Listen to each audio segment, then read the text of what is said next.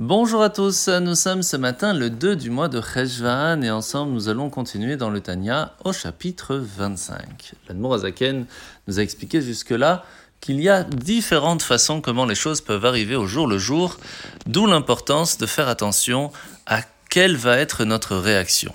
Première base que le Baal Tov nous apprend, tout vient de Dieu. Au point qu'il y a trois façons trois choses qui pourraient nous arriver que l'on ne doit pas oublier ce, fait.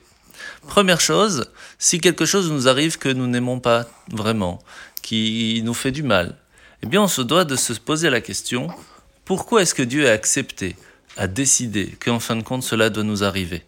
C'est une question qu'on doit se poser et surtout pas de se mettre en, en colère contre l'autre. Deuxième possibilité, si on voit quelqu'un qui est en train de faire une bêtise, alors se mettre en colère ne va pas servir grand-chose, mais tout simplement, si on peut, eh bien on essaye de l'arrêter, on essaye de lui expliquer, toujours avec beaucoup de respect.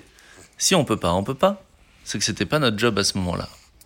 Et troisième possibilité, s'il y a quelqu'un d'autre qui est en train de nous faire du mal, mais qu'on ne peut rien faire contre cela. Par exemple, nous sommes en train de faire la prière et il y a un juif, un non-juif, quelqu'un qui est en train de mettre de la musique à tue-tête, qui nous empêche en fin de compte de nous concentrer.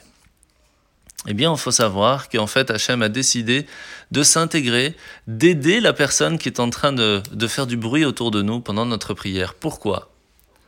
Pour nous obliger à nous concentrer encore plus pour que notre prière ait plus de force.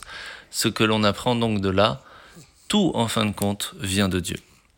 Mitzvah négative numéro 306, c'est l'interdiction de prendre dans un nid la mer et les oiseaux. On se doit de renvoyer la mer avant de prendre les œufs.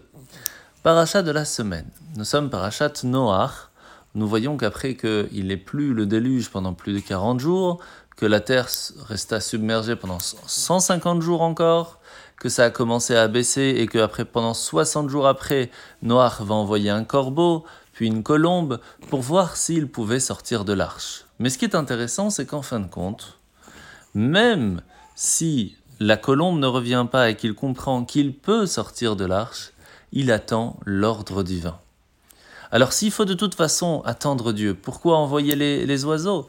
Et si on peut sortir, alors pourquoi attendre? Il faut savoir que les douleurs de l'exil que l'on a aujourd'hui, les douleurs de tout ce qui se passe autour de nous aujourd'hui, sont comparées aux eaux, impétueuses du déluge. Il n'y a que Dieu qui peut mettre un terme à cet exil, à tous ces problèmes. Mais ça ne veut pas dire qu'on ne doit rien faire et qu'on doit attendre. On peut hâter la rédemption. On peut aspirer activement à elle. Comment? En accomplissant tout ce qui nous est possible pour qu'on puisse en fin de compte recevoir Mashiach rapidement. Et même si en fin de compte, il n'y a que Dieu qui pourra finir le travail, nous, nous lui montrons que nous avons envie que cela arrive. En vous souhaitant de passer une bonne journée et à demain.